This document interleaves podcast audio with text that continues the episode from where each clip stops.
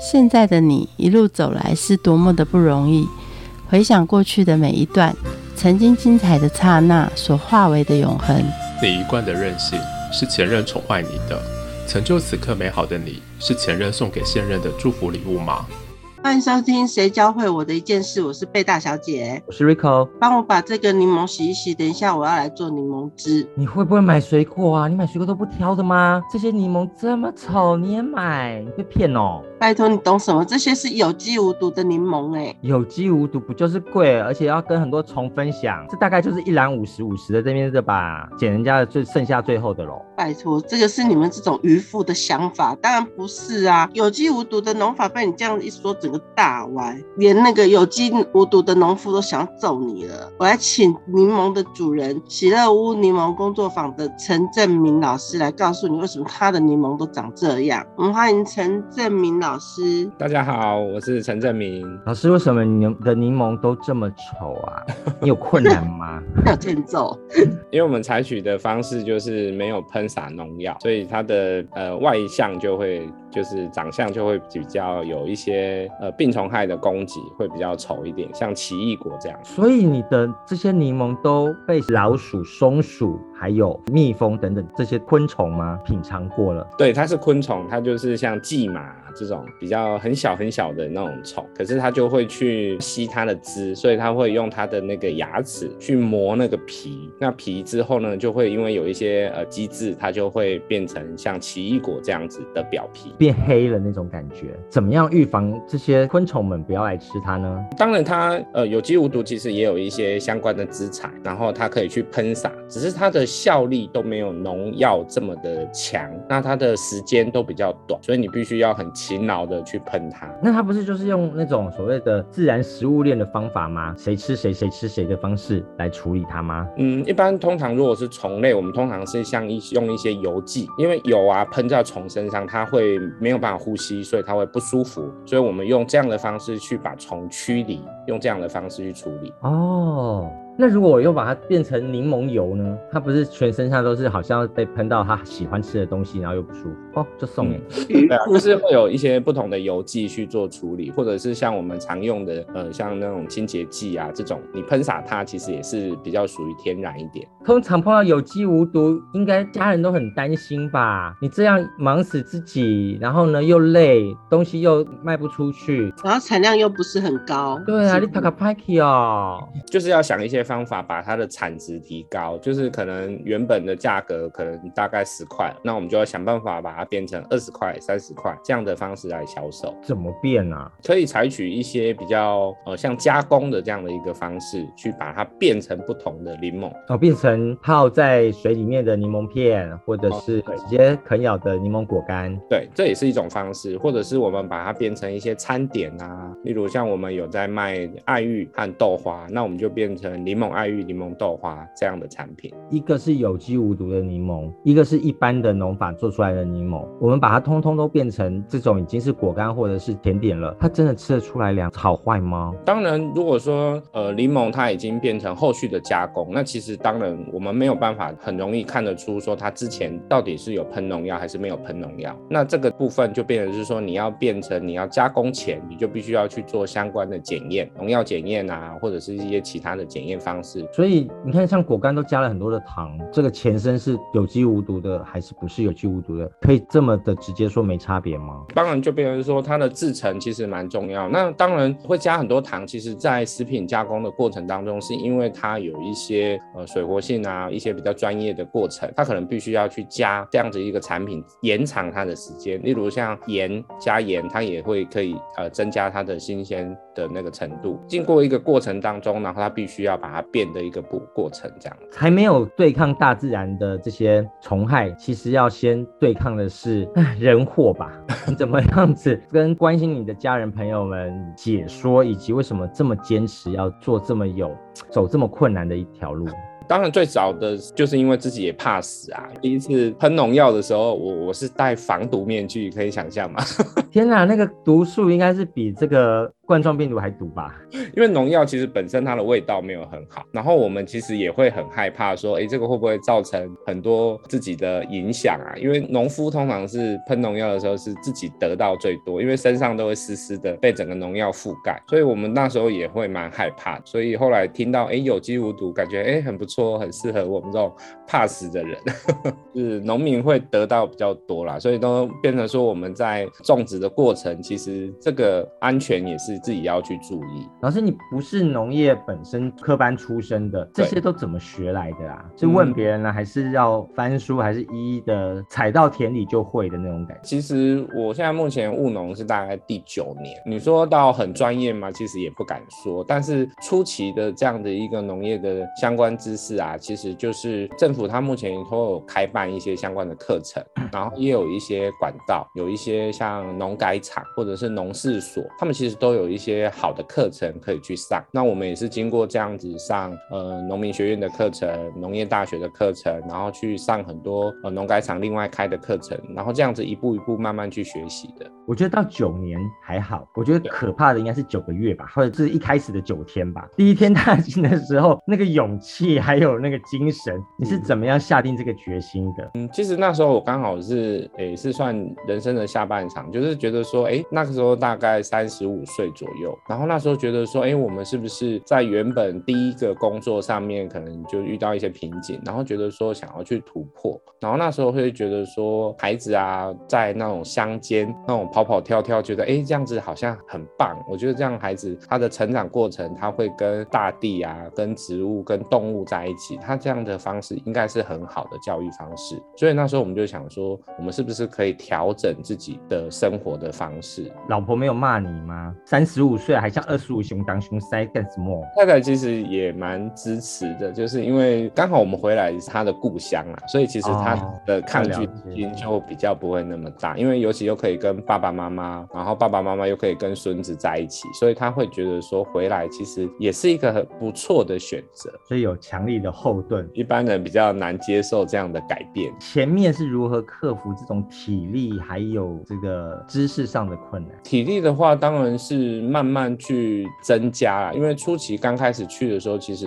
大概呃第一个就是做任何事情其实就不顺手，所以其实动作其实都会比较慢。但是慢慢慢慢做久了之后，其实是已经比较习惯了，各方面的知识也大概就是比较有了，然后就比较不会做白工。那其实因为前期很多都要经过自己的一些呃实验也好，或者是尝试错误法这样子，其实都会比较花时间。真的，做到后来我看老师的二头肌都出来了，都会都会晒得比较黑啊，体力会变得更好。对对，有差。这边农人做了九年，公务人员大概也做了十年有吧？对，就是我的第一份工作，其实大概也是接近十年。这两个十年，哇，差别很大哎。一个可能都是坐办公室啊，看电脑，每天要看很久的时间。然后另外一个的话，就比较接触人群啊，接触大自然，然后会跟孩子的时间也会比较长。公务人员九点上班，六点就可以回家。农人的生活呢？几点上班？大自然老天爷叫你几点起床？就要比较早起，但是时间可以安排。然后以前工人员的生活其实他就比较一板一眼，就是几点上班，几点下班，就会比较固定一点。对呀，六点以后上级交办的就说我没办法，如果再交办的话，我告你。其实是也也蛮忙的啦。我们那时候是因为县市合并，所以工作量就暴增到非常。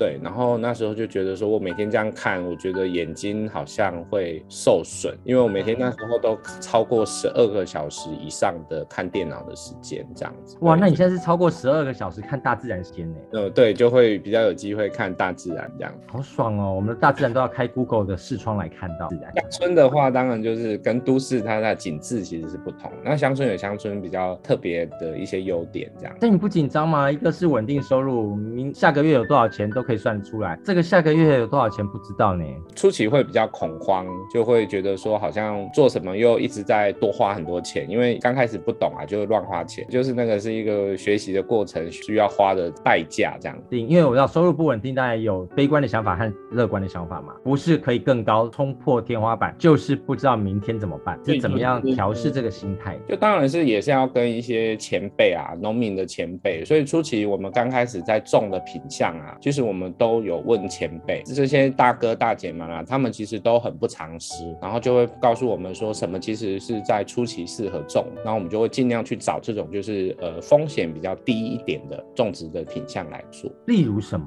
最初的话，我是从凤梨开始，高速箱已经有很多凤梨喽，啊，没有人去给你看破得哦，敢给我种凤梨，我们已经在种了呢。就是凤梨本身它的门槛比较低，因为它本身它算是很耐生长，就是说你比较不会有机会把它种死，因为不容易。我们就是先采取比较保守的方式来做一些种。当你说到一个不常识是，这整个高速箱的都已经很多凤梨田了，啊，你这个新进来的还要再给我种凤梨，就是我会有会有那个长辈帮我们在前面顶着，就这个前辈反正他会帮你收啊，就是你只要愿意去种，花时间，那他基本上你就有一个固定的价格可以收，对你的生活上比较不会说马上就少很多费用这样。然后公务员是跟着体制走嘛，什么都有一个大大的 Bible 要告诉你说，什么事情要到哪一科，什么事情要走什么流程，对不对？对这个种柠檬或种凤梨，哪有科别要走，哪有流程要走，怎么办呢？就是当然，它也是会有一些农业教学的一个方式，就是说像农改场，他们就会有一些呃，例如说你遇到什么问题，他就可以教你用什么样的方法来防治啊，或者是说你遇到呃你种不出来，或者是品质不好的时候，他怎么去调整，它其实也是会有一个 SOP，那只是说呃，它还是很多的技巧的东西是必须要你要经年累月当中，然后去发掘，例如说可能哎什么时间适合种，什么时间要收，那什么时间要放什么东西啊？它的甜度怎么产生？那它的酸度怎么产生？那它的果品怎么变大？那其实它有很多的技巧，都需要这些前辈来教育我们。就是在你的九年当中体验到自然给你的一些定律，或者自然教你的事情。像后来我们决定采取就是不要喷农药的这件事情啊，后来我发觉说田里的呃像蚯蚓也是增加，然后我们田里也有鸟会来筑巢，然后甚至我自己被虎头蜂叮过两三次，我的妈呀！觉得好像这些东西是自然产生的，可是事实上它告诉我们就是说你的环境的呃多样性增加了，然后你可能就是会有一些什么样的好处，但是你可能或许也有什么样的坏处，可是这个东西就是在你跟在自然，它不是一种对抗，它其实反而是一种相辅相成，就是说，哎，你可能缺乏什么，人类可以补足什么，人类缺乏了某些东西，大自然可以给你什么。我觉得这个东西就是跟大地去做一个和谐的过程当中去做一个不同的联动，这样。哇，好有画面哦！走进去这个果园里面，很像白雪公主走到那个森林里面，蚯蚓也来了，鸟也来了，可以唱歌，代表其实这个物种变多，在这个果园里面是一个很好的生态。对，生态变好。当这个生态变好的时候，在有机无毒里面，代表的是你的这个农产品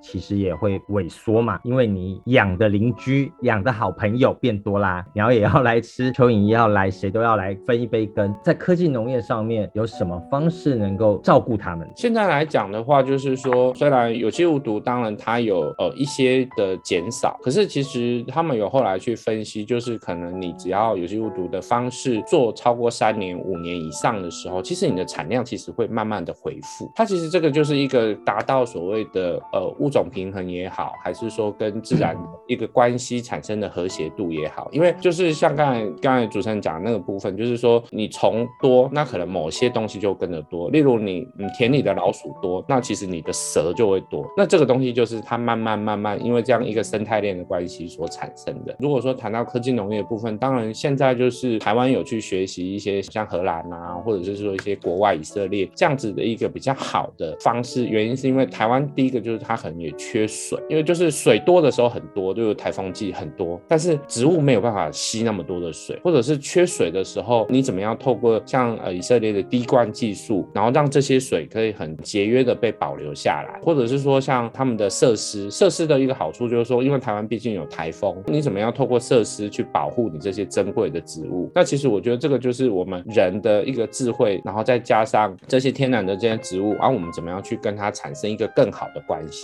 哇，我觉得三年是应该老天爷给你考验哦，你能撑过这三年，我就给你丰收了。照顾我的所有大地的，不管是蛇也好，老鼠也好，或者是小虫也好，其实都是要以一个开放的心态照顾他们嘛。有这么好的东西，如果没有告诉大家，其实没有人知道你在干嘛。现代农人里面应该还要具备说故事和宣传的能力哦。除了农务之外，你还做了哪些宣传的事情？就行销的部分，当然就是因为我们那时候呃柠檬本身产量也减少，然后后，我们后续就想说，如果说这些虽然外皮不美观的农产品，可是其实它是一个很好的东西，例如它的外皮其实对身体是蛮好的，所以我们就想说，我们可以做加工，所以我们就是把这些加工品做出来的时候，第一个它就是延长它的保存的时间，然后再来它经过包装之后，包装漂亮，人家就会比较有购买的一些意愿，然后我们就想说，那我们可不可以透过一些像店面行销、网站行销，或者是说呃小农市集这样的行销的管道，然后去把这些产品去推出来。嗯，小农市集都在哪时候？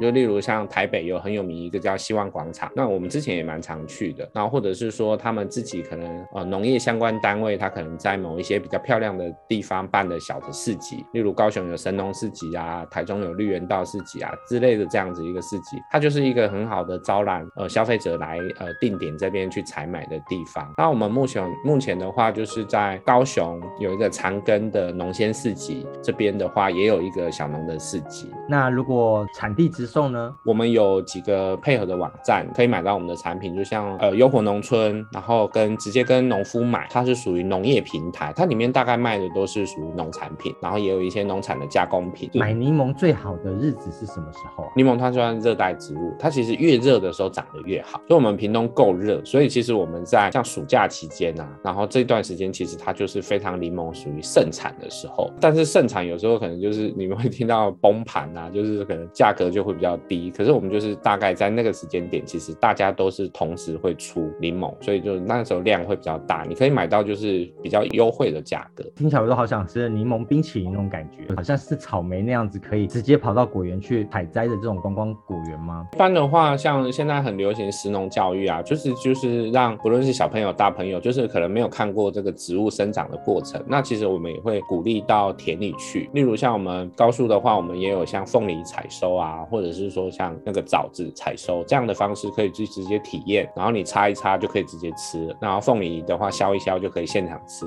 那个的话就是一个很好的经验。然后但是因为柠檬本身它有刺，所以我们比较少做这样的原因，是因为柠檬它没有办法现场像剥皮就直接吃。对呀，你好委屈哦，这会算是。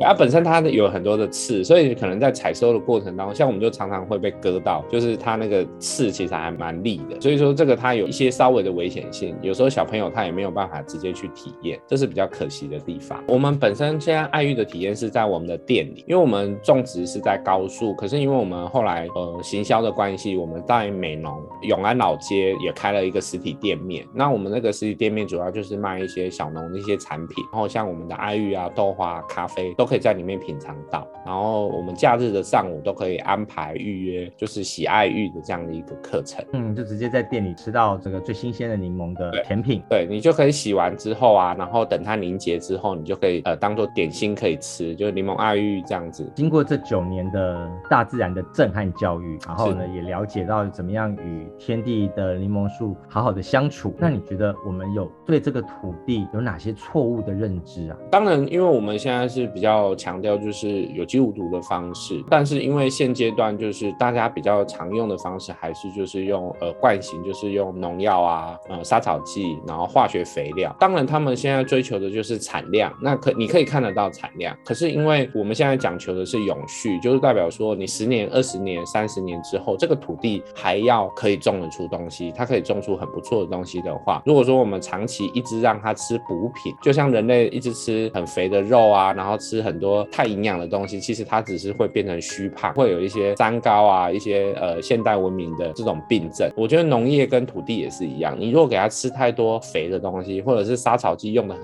多，到时候它产生抗药性啊，或者是说它的土地到时候就变得呃未来非常的不健康。那其实这个就不是我们要的，因为这个没有办法永续。所以我强调的是说，如果假设我们可以有一种农法是它可以达到永续，那其实我觉得这个虽然初期我们会吃点亏，可是其实这个对长期的人类是好。嗯，就像大自然给你的三年考验一样的，你照顾我的大自然的生物，我也照顾你的生意。这个柠檬树教会老师什么事呢？教了很多的事情，因为其实它也让我们的生活现在也变得比较稳定，然后我们的亲子的关系啊也会变得更好。然后我们在农业的这条呃道路上，或者是说在我们高速的这个乡村的一个呃地方的发展上面，也有更多的好的发展。这个过程当中，其实它教了我们很多的事情。这个附加价值不只是自己健康，不用去喷洒大量的农药在自己身上，还发现其实亲子关系更多了。很多的上班族说，哎呀，我好想下班回家陪陪老婆孩子。就像昨天我看到的那个严正国所说的，其实下班回家一听到孩子叽叽嘎嘎吵，整个人就心烦气躁。